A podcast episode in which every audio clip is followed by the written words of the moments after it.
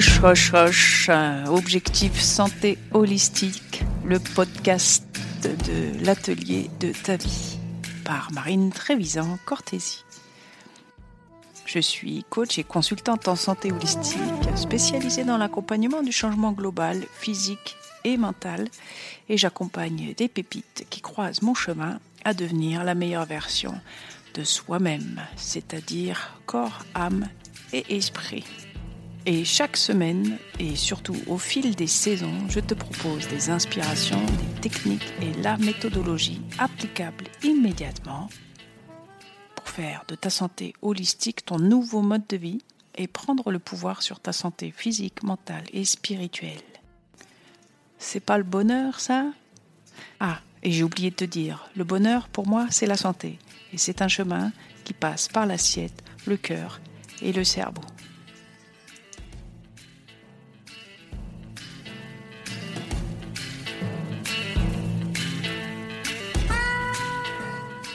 Bienvenue dans ce troisième épisode de Hoche, Hoche, Hoche. Je voudrais aujourd'hui aborder le sujet qui est la source de la naissance de Objectif Santé Holistique, c'est le cycle des saisons. Je considère que cet aspect de la théorie fondamentale de la MTC, c'est la clé de la santé holistique en pratique.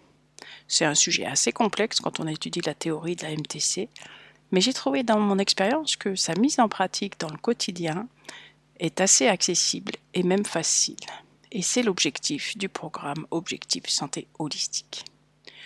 Alors avec Hoche, on va simplement suivre le rythme des saisons, que tout le monde connaît, et transposer chacun de ces attributs dans notre pratique holistique de santé, en surfant sur la nature même de chaque saison, sur son mouvement que l'on retrouve dans tous ses attributs, on va voir ça tout à l'heure, on va potentialiser nos actions santé et surtout s'harmoniser avec Dame Nature, ce qui est à mon sens le principe de base de la prévention et donc de la santé holistique.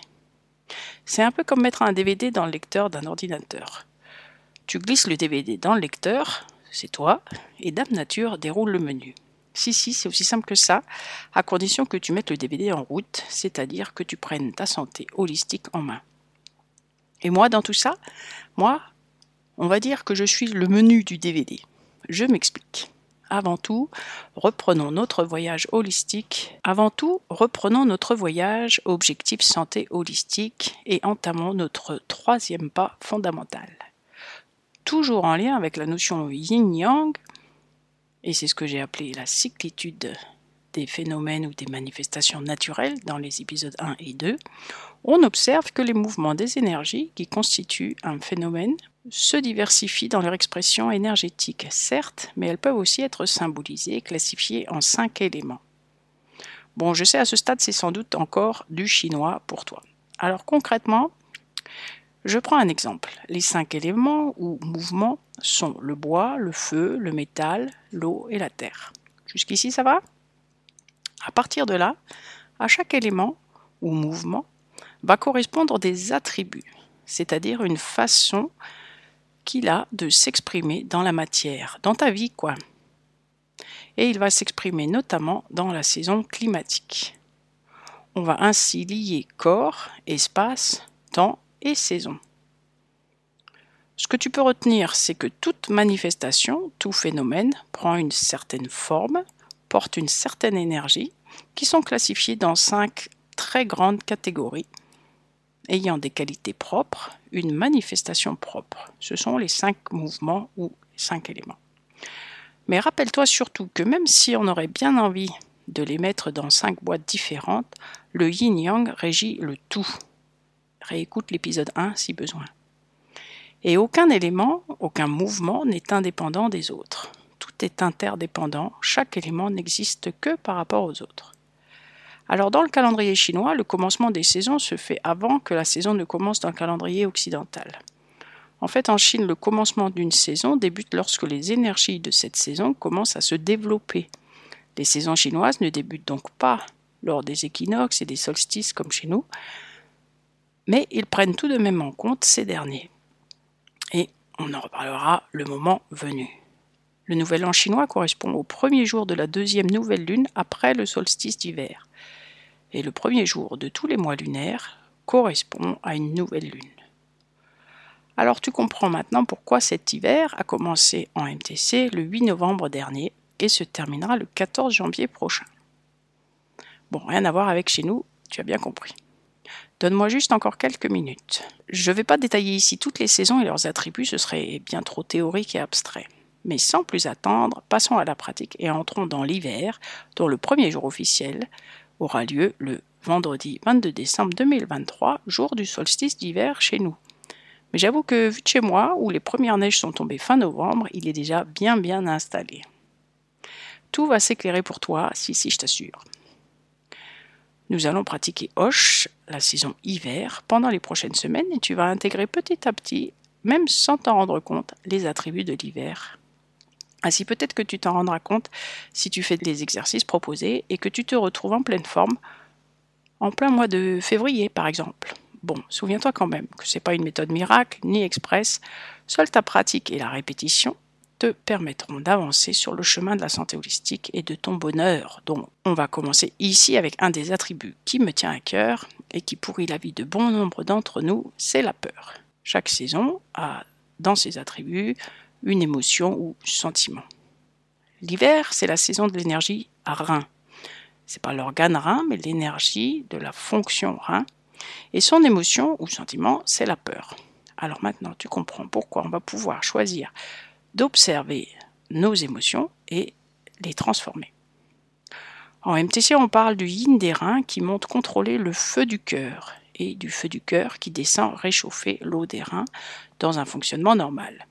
Mais si le yin des reins est faible, alors le yang du cœur n'est plus contrôlé, le cœur se disperse et toi, tu es envahi par l'agitation mentale, l'angoisse, l'inquiétude et parfois tu en perds le sommeil.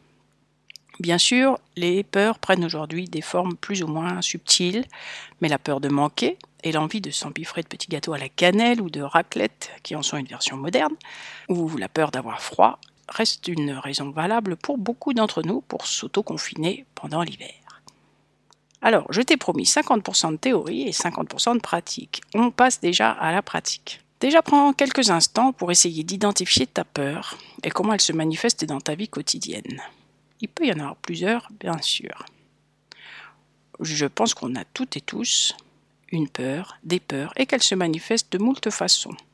Bien sûr, on n'est pas en consultation, alors je peux que te conseiller de poser tes pensées sur cette question dans un petit journal de bord ou une simple feuille de papier. Et maintenant, voici un petit outil pour te sentir mieux face à cette ou ces peurs. Tu vas simplement apprendre à prendre un pas de recul vis-à-vis -vis de ta pensée puisque nos pensées créent nos émotions. Observe tes pensées négatives. Par exemple, Oh, il fait gris, il fait froid, j'ai envie de voir personne, je me sens fatigué. Pioche ce que tu veux dans ta tête. Ensuite, comme si tu faisais un tableau comparatif, trouve une pensée positive correspondante. Je te donne encore un exemple. Il fait froid versus le bonheur de se glisser sous la couette, de se poser sur le canapé au coin du feu avec une tisane, un chocolat chaud, ou encore de prendre un bon bain chaud, ou d'évaler les pistes de ski pour les plus sportifs. Autre exemple, bon, il fait nuit, tôt, très très tôt, versus le bonheur de se poser avec un bon libre et un thé chaud, ou de passer la soirée au téléphone avec ta meilleure amie, ou devant ta série du moment, ou encore de se coucher tôt, sans vergogne, voire très très tôt. Il y a toujours quelque chose que la situation a priori désagréable, en tout cas celle qui suscite en toi une forme d'inquiétude ou d'agitation, quelle qu'elle soit, peut devenir a posteriori agréable quand tu la transformes. Alors une fois que tu as identifié ton duo, plonge dans la configuration positive et reste dans l'image positive quelques instants. Après, quand ton cerveau dira Bon, il fait nuit, installe-toi mentalement immédiatement l'idée du moment cosy avec ton livre, ta couette, ton thé, ou l'image positive qui t'a plu. Et infuse-toi dans cette sensation heureuse. Une nouvelle association neuronale va naître après quelques répétitions de cet exercice. Et tu entreras dans l'hiver avec enthousiasme. Et puis, tu répètes, tu répètes, tu répètes et tu répètes encore. Pour mémoire, on sait qu'il faut cinq occurrences positives pour contrebalancer une seule occurrence négative dans ton cerveau. Alors si tu es sensible à l'angoisse hivernale, entraîne-toi. C'est toi qui as le pouvoir sur ton esprit, c'est pas la météo.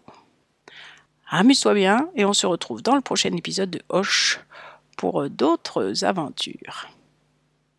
Maintenant, si tu souffres particulièrement de stress et d'angoisse, que ce soit maintenant, en hiver ou tout au long de l'année, et si tu veux aller plus loin, je t'offre aujourd'hui une méditation guidée complète pour vaincre le stress et l'angoisse. C'est gratuit et c'est ici. Tu trouveras le lien en bas de la présentation de cet épisode. N'hésite pas à la faire suivre aux personnes susceptibles d'en avoir besoin autour de toi.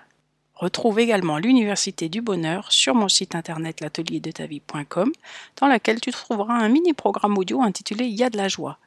C'est une série de 30 jours d'enregistrement audio guidé par moi-même conçu pour t'aider à augmenter ton énergie et à passer rapidement et facilement à un état d'esprit positif en te connectant à ton énergie intérieure pour ressentir un profond sentiment de paix et de bien-être et en te reliant à la joie et à ne plus subir la tyrannie de ta pensée. Et bien sûr, si tu connais quelqu'un qui te semble agité mentalement ou angoissé, tu peux même l'offrir à cette personne, pour Noël par exemple. J'en ai fait des bons cadeaux. Ça s'appelle J'offre de la joie à Noël sur mon site l'atelierdetavie.com. Si cet épisode t'a plu, n'hésite pas à lui mettre une note pour m'aider à être entendu et abonne-toi au podcast pour ne rater aucune saison. Namasté